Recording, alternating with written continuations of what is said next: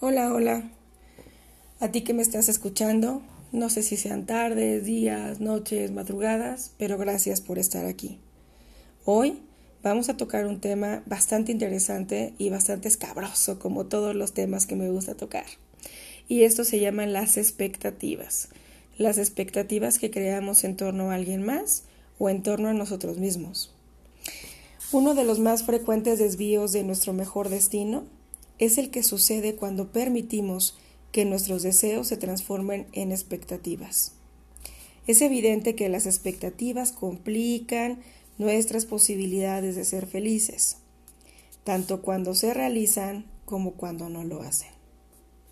Si se cumplen, porque nos condenan a abandonarlas reemplazándolas de inmediato por nuevas y más grandes expectativas, y así hasta toparnos con las que nos terminan frustrando.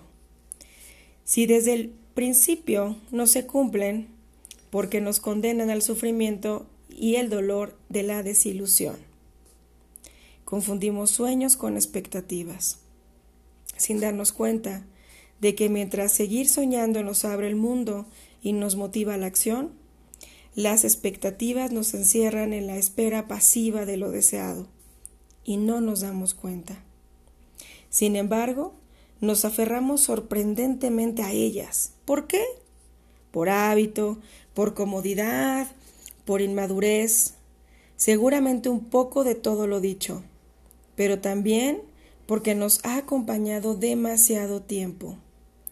La búsqueda de la serenidad de la mente, más que un eficiente desarrollo de estrategias para el éxito, supone un elevado nivel de sensibilidad y cierta conquista del desapego. Solo la insatisfacción empuja el deseo de tener más, y esto es válido, tanto para los que pretenden más bienes materiales, como para los que buscan tener más belleza, más sexo, más prestigio, o los que van detrás de cualquier posesión. Pero la paz interior o desapego no significa permanecer distantes, desinteresados o vacíos.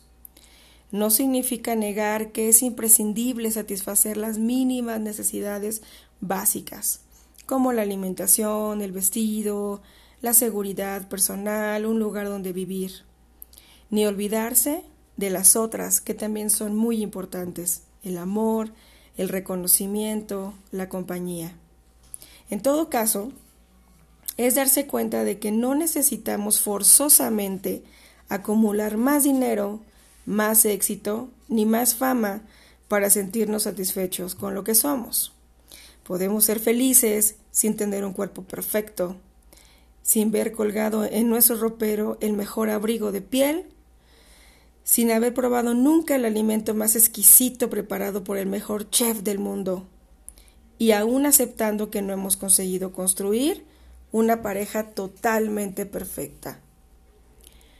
En un tradicional planteamiento de terapia se propone el siguiente ejemplo. Entras a un museo de arte, recorres por primera vez en tu vida la galería donde se expone una decena de cuadros, colgados en línea uno al otro. De pronto encuentras un espacio vacío en la pared, entre dos obras. Aunque no puedes asegurar que ahí falta un cuadro, no podrías saltarte el lugar vacío simplemente ignorándolo. Al contrario, tu atención se dirige tenazmente a ese sitio vacío, el lugar que ocupa el lugar faltante. En psicología se llama la presencia de lo ausente. Por supuesto que nuestra vida es como esa galería una serie de hechos y recuerdos entre los que siempre podemos encontrar, aunque no los busquemos, el hueco de algunas cosas faltantes. Todos somos capaces de imaginar una vida más perfecta y eso no es dañino. Lo destructivo, en todo caso, sería que esa ausencia sea utilizada para definir nuestro rumbo, Fabricamos un argumento que nos condene a vivir pendientes de lo que falta. Vivir inventando que podríamos sumarle a nuestra vida presente para mejorar lo que hay. Deseamos y queremos el dinero, la casa, los coches, la pareja, el cuerpo perfecto, la gloria, el poder, el tiempo para disfrutarlo todo. No se puede pedir más, dice la gente. ¿No se puede? Seguro que sí se puede. Con un poquito de tiempo para pensarlo, todos podríamos, lamentablemente, agregar a esta lista una docena de cosas. Siempre se puede abrir una nueva expectativa que justifique nuestra desdicha. La sociedad parece creer firmemente que la felicidad, igual que la desdicha, se puede calcular, medir, comparar y evadir día a día, minuto a minuto, año con año. ¿No? El índice de felicidad, es decir, el quantum de nuestra desdicha, es igual a la diferencia en menos de las expectativas respecto a la realidad. De este modo, en la medida que lo percibido en la realidad sea mayor, menor o igual a las expectativas, la desdicha desaparece. Y cuanto mayores sean las expectativas o menos se le parezcan la percepción de la realidad, mayor será la infelicidad. Así planteado, las cuentas dan, aunque más allá de lo metafórico, todo esto no suene más que una estupidez. Y sin embargo, estas estupideces determinan nuestras conductas. Es obvio y comprensible que frente a cualquier registro de infelicidad, tendamos a ocuparnos enseguida de cambiar la realidad. De todas formas, la fórmula parece explicar con claridad alguna de las conductas de todos.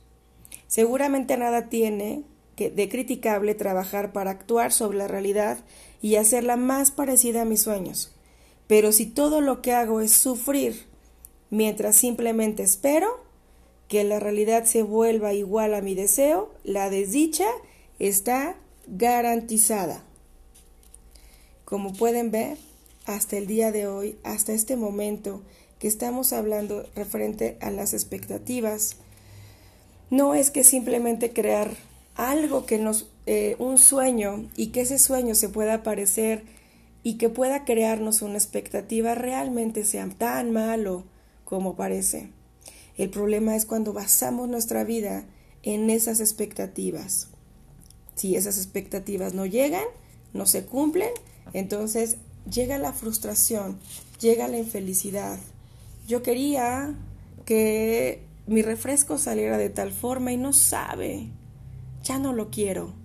Ahora quiero algo más. Te dejo esta reflexión para que analices y para que pienses que a veces la generación de expectativas es dañino. Si te encuentras en un lugar, en algún punto de tu vida donde ya entraste al mundo, donde ya has generado demasiadas expectativas, hay una solución. Y la solución es entrar, digo, es salir por donde entraste. ¿ok? Aquí vamos a tranquilizarnos, a relajarnos, a utilizar la pasividad básicamente, ¿sí? Para relajar nuestra actitud. Muchas veces estas expectativas son creadas por nuestros padres, por nuestros maestros en la escuela, por nuestros jefes, por los amigos, por las parejas, y vas creando un mundo de expectativas que te fueron creados desde antes que tú de verdad hicieras un uso adecuado de tu conciencia. Hoy hablo a tu conciencia y te digo, crea sueños, trabaja en tus sueños, los tuyos, los de ti que me estás escuchando, los míos que yo estoy hablando esto.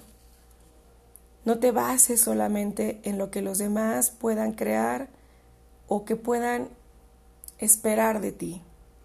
Espera todo de ti, dicen por ahí. No esperes nada de nadie. Espero que te haya gustado esto, ¿sí?